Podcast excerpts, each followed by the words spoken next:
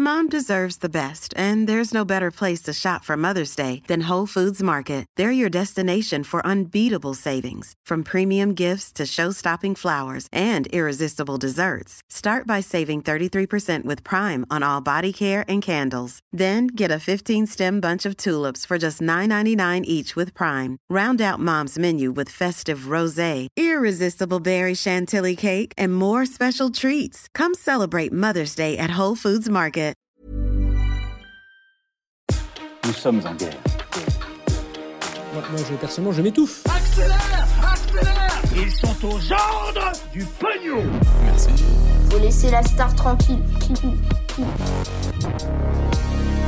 De nombreuses stations de ski fermées en plein hiver, alors certes, vu comme ça, le sujet peut paraître assez anecdotique, mais il renferme de vraies questions derrière. C'est donc le sujet principal aujourd'hui, on verra ensuite les actualités en bref. Salut c'est Hugo, j'espère que vous allez bien. On est parti ensemble pour une nouvelle plongée dans l'actualité en 5-6 minutes. C'est donc la poursuite cette semaine de ce format réduit à l'occasion euh, des fêtes de fin d'année, avant le retour donc ce lundi du format euh, plus long en une dizaine de minutes. Et aujourd'hui c'est une nouvelle fois autour de Blanche, qui est journaliste au sein de l'équipe pour les actualités. Merci Hugo et on commence avec cette info. En France, la moitié des pistes de ski sont actuellement fermées et ça illustre un problème plus large. Spoiler, on va parler du dérèglement climatique. En fait, selon l'agence France Montagne et Domaines Skiables de France, une piste de ski sur deux est actuellement fermée et ça concerne particulièrement les Pyrénées, les Vosges et le Massif central. En gros, il n'y a que les Alpes qui s'en sortent bien. Mais alors pourquoi ces pistes sont-elles fermées? Eh bien tout simplement car il n'y a pas de neige dans ces stations-là actuellement. En gros, les températures, bien au-dessus des moyennes de saison, provoquent la fonte des neiges ou tout simplement font qu'il n'en tombe pas. Alors il s'agit d'une des conséquences du changement climatique qui se poursuit. D'ailleurs, d'après Météo France, ce 25 décembre, jour de Noël, était le plus doux qu'a connu la France depuis 1997. Alors vous vous en doutez, les professionnels du secteur sont inquiets, surtout qu'on est en pleine période de vacances La fermeture des pistes il y a deux ans pendant l'épidémie de Covid avait déjà eu des conséquences importantes pour les 400 000 personnes qui vivent de cette activité montagnarde. Résultat, certaines stations n'ont donc pas d'autre choix que de s'adapter et proposer d'autres activités comme la randonnée, le vélo ou bien utiliser de la neige artificielle, mais c'est une technique qui coûte cher et qui nécessite beaucoup d'énergie, ce qui la rend très contestable d'un point de vue environnemental. Alors une fois qu'on a dit ça, que faut-il comprendre? Et bien que le dérèglement climatique bouleverse et va continuer de bouleverser le tourisme. C'est d'ailleurs l'objet du deuxième volet du rapport du GIEC, le groupe d'experts sur le climat. En fait, au-delà du ski d'hiver, c'est tous les acteurs du tourisme qui vont devoir s'adapter à ces changements. Avec la montée des eaux et donc du niveau des océans, les scientifiques prévoient par exemple la disparition de certaines plages dans les prochaines années. Plus précisément, la moitié des plages de sable dans le monde pourraient disparaître d'ici à 2100 selon une étude parue dans Nature Climate Change il y a deux ans. Alors évidemment, on parle ici des difficultés que rencontrent les professionnels du tourisme et c'est important car c'est ce qui leur permet de vivre, mais avec le changement climatique, c'est le sujet du tourisme plus largement qui doit aussi être repensé. Voilà, désolé, c'était pas le sujet le plus fun de la semaine, mais ça nous semblait important de vous en parler.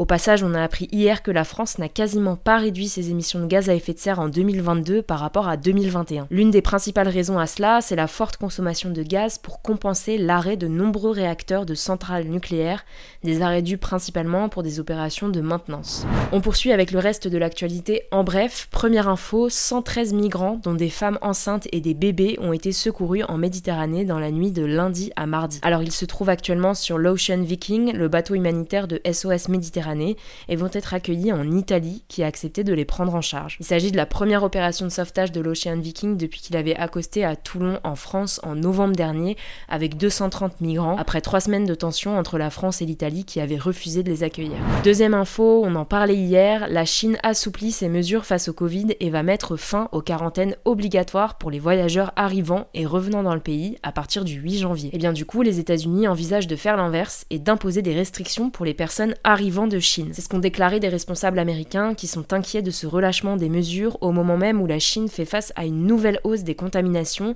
et a cessé depuis dimanche de publier ses chiffres quotidiens sur le nombre de contaminations. On n'en sait pas plus pour le moment, mais on vous tiendra au courant. Troisième info, en Ukraine, près de 7000 civils civils, dont plus de 400 enfants, ont été tués depuis le début de l'invasion russe, selon un nouveau bilan du Haut Commissariat des Nations Unies aux droits de l'homme. Un nouveau chiffre qui pourrait toutefois être inférieur à la réalité, car toutes les données ne sont pas encore connues, notamment dans les zones qui font encore l'objet de combats intenses comme dans l'Est et le Sud de l'Ukraine. Enfin, on termine avec un classement qui a beaucoup fait parler ces derniers jours. Il s'agit du classement des meilleures cuisines du monde, dans lequel la France arrive en 9 position, derrière les États-Unis. Bon, alors vous vous en doutez, ça n'a pas plu à tout le monde. Site spécialisé Taste Atlas, qui a publié ce classement, a même dû se justifier et expliquer la méthodologie pour arriver à ce résultat. Je vous passe les détails, mais je vous mets des liens en description si vous voulez en savoir plus. En tout cas, ça a donné lieu à beaucoup de moqueries des plats américains avec des recettes parfois un peu douteuses. Voilà, c'est la fin de ce résumé de l'actualité du jour. Évidemment, pensez à vous abonner pour ne pas rater le suivant, quelle que soit d'ailleurs l'application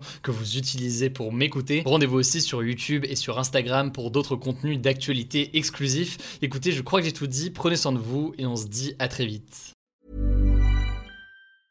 Mom deserves the best, and there's no better place to shop for Mother's Day than Whole Foods Market. They're your destination for unbeatable savings, from premium gifts to show-stopping flowers and irresistible desserts. Start by saving 33% with Prime on all body care and candles. Then get a 15-stem bunch of tulips for just $9.99 each with Prime. Round out Mom's menu with festive rosé, irresistible berry chantilly cake, and more special treats. Come celebrate Mother's Day at Whole Foods Market.